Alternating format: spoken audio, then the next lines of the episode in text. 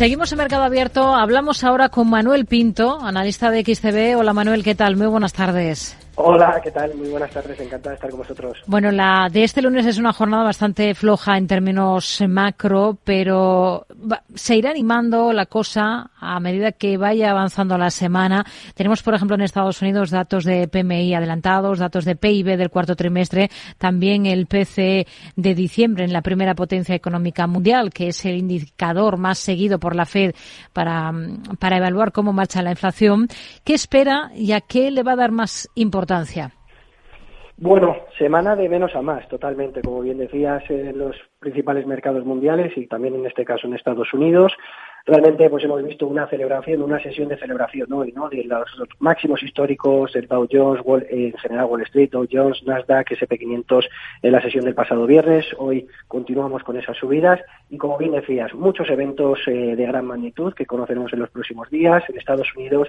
Pues realmente estaremos atentos a todo. Creemos que seguimos o que seguiremos viendo una tendencia al alza en las principales magnitudes macroeconómicas. Creemos que seguirá una situación de expansión, indicando los PMIs, también una evolución evolución al alza en el Producto Interior Bruto. E incluso podríamos ver en el PCE que esas subidas que también conocimos en la inflación de hace un par de semanas muestran un ligero repunte, pero que podrían acercarse en los próximos meses a ese objetivo del 2% de la Reserva Federal. Creemos que la línea debería de ser de continuidad, ya lo estamos viendo durante todo el mes de enero y lo vimos también en diciembre, que sigue mostrando una gran fortaleza, aunque más que a lo mejor a los datos macroeconómicos que están demostrando esa gran fortaleza en las últimas semanas, también estaremos muy pendientes de los resultados empresariales.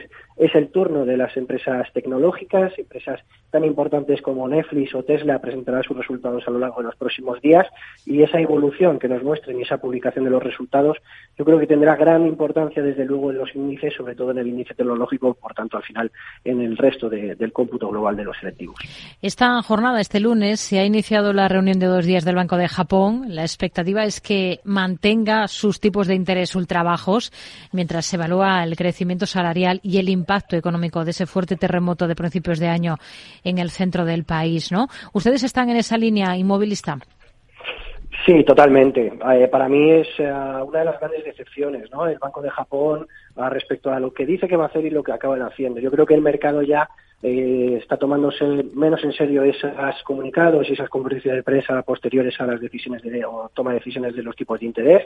Lo hemos visto desde hace muchísimos meses, parecía que iba a haber un cambio de política monetaria. Hay que recordar que dentro de los países desarrollados es el único que mantiene tipos ultralaxos negativos desde el año 2016 en el menos 0,10%, mientras que el BCE, mientras que el Banco de Inglaterra, el Banco de Canadá o cualquier otro ha ido subiendo los tipos de interés y han mantenido en esos niveles y que parecía durante los últimos meses que podría dar un, pasito y salir de esos tipos negativos ahora en primavera a algo eh, a, terreno neutro o algo positivo, pero yo lo que voy viendo semana tras semana y reunión tras reunión es todo lo contrario, ¿no? Yo creo que deberán o van a aplazar todavía más esa toma de decisiones y por tanto mostrar nueva debilidad en el en el yen, que eso pues al final está viniendo muy bien al selectivo, al Nikkei, que estamos viéndolo como compañías tecnológicas, eh, compañías exportadoras eh, en general lo están haciendo muy bien ante esa situación de debilidad y que son principalmente las que mayor composición o ponderación tienen dentro del Nikkei. Así que por tanto creo que seguiremos viendo esa tendencia y por tanto podríamos seguir viendo eh, subidas en el índice japonés. ¿Y el viraje habría que esperarlo por parte del BOG para primavera? Sí, total. O sea, yo, no lo espero ni siquiera para primavera, ¿no? Yo creo que incluso nos deberíamos ir a algo más, a, algo más a largo plazo. Lo estamos viendo en general en los bancos centrales. Cuando el mercado descontaba que las primeras tomas de decisiones podrían ser en el primer trimestre del año, lo estamos viendo que ya se están aplazando un poco más lejos de tiempo, ¿no? Así que, por tanto, en el Banco de Japón, que ha sido principalmente el que más ha mantenido esa política monetaria como laticia, creemos que salir de esa situación le va a costar todavía más y no esperamos que haya mucho cambio en esta primavera y a lo mejor sí podríamos encontrar ya para verano en los siguientes meses. Hmm. De la reunión del Banco de Canadá, que también la tenemos esta semana, ¿qué espera?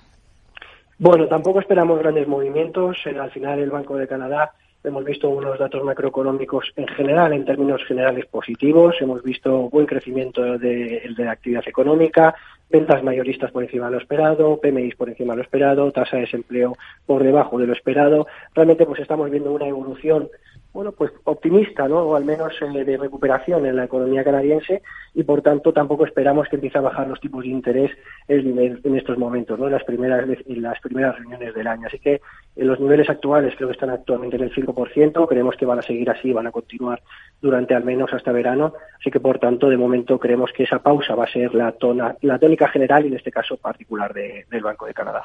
En el Banco Central Europeo lo esperable es que se comience a discutir ya de, de bajadas de tipos mientras todos tenemos el verano o en el verano ese horizonte como referencia temporal clave yo creo que con Christine Lagarde y el Banco Central Europeo nunca uno sabe por dónde pueden salir. Eh, mientras que en la reunión de diciembre hablaban sobre data consistent de manera repetitiva y hablaban ah, sobre las decisiones de recortes de tipos en los próximos meses, ahora nos sale la semana pasada en el Foro Económico de Davos diciendo que ya ve los ah, primeros recortes de los tipos de interés en verano cuando ha ido diciendo precisamente que habría que ir viendo cada mes esa evolución que pueda tener la economía, ¿no? Y ahora sale pues con esta con este titular de los tipos de interés, de los recortes de tipos de interés en verano. Nosotros sí pensábamos ya desde ese momento que podría ser el momento oportuno para recortar los tipos de interés, aunque nos seguimos viendo dudas, tenemos dudas. Eh, si, si continúa esa desaceleración de la inflación, ¿qué puede motivar? Porque es verdad que ha habido un repunte ahora, que ya venían comunicándolo los bancos centrales que iba a haber ese repunte, que ahora nos echamos las manos a la cabeza, pero desde hace muchos meses decían que iba a haber un repunte a principio de año mm. para después progresivamente ir desacelerando. Así que, por tanto, a nosotros nos preocupa que eh, los bancos centrales quieran recortar los tipos de interés de una manera tan progresiva cuando la inflación pues todavía no es tan preocupante, ¿no? O sea que realmente vemos que hay algo más, vemos que puede haber algún otro motivo por detrás, véase desaceleración económica, véase recesión, véase incluso deflación, por el cual no están decidiendo o por el cual quieren decidir recortar los tipos de una manera más progresiva de lo que el mercado yo creo que merece. Hemos visto que India ha quedado subrayada como una clara oportunidad entre los inversores presentes en el Foro Económico de Davos de la semana pasada, a medida que la economía china se ralentiza. Pero si miramos a, a su divisa, si miramos a la rupia, se mantiene débil. ¿Cuál es la visión en adelante que tienen ustedes para la rupia? Bueno, en general para India la verdad es que hemos visto un crecimiento exponencial en el mercado y un crecimiento en general de la actividad económica. Ya lo hemos visto desde mediados del año pasado, tras superar a China como la población, como el, país con mayor población del mundo. Este año es verdad que tiene elecciones generales ahora entre el mes de abril y el mes de mayo y que por tanto pues cualquier toma de decisiones y cualquier movimiento agresivo pues pueda ser castigado por el electorado no así que esperamos que no haya grandes movimientos en general a nivel del banco central a nivel de tasas sigue creciendo a uno de los ritmos más altos de todo el mundo pues creo está creciendo a los mismos niveles del 7% a tipos de interés en el 6,5% creemos que se va a mantener así y que desde luego los datos económicos que estamos viendo y las proyecciones que hay de las de, las, de los sectores de la economía son un crecimiento anual del 17% de los resultados empresariales, eh, sectores como los bancos, como las eh, empresas de comunicaciones, la verdad que están teniendo una magnífica evolución y podría continuar así en los próximos meses y como digo, hasta ese resultado electoral no creemos que haya ningún tipo de cambio de toma de decisiones de política monetaria y debería de mantenerse estable la, la rupia. Una cosa más, ¿en qué otros cruces eh, se están fijando especialmente ustedes ahora mismo? ¿Por qué?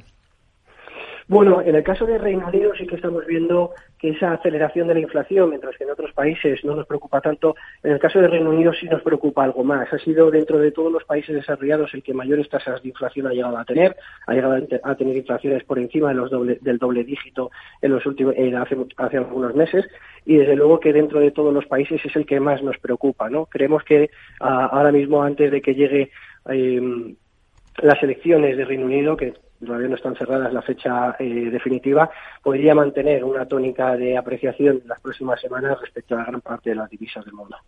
Manuel Pinto, analista de XTV, gracias. Muy buenas tardes. Gracias a vosotros, un placer.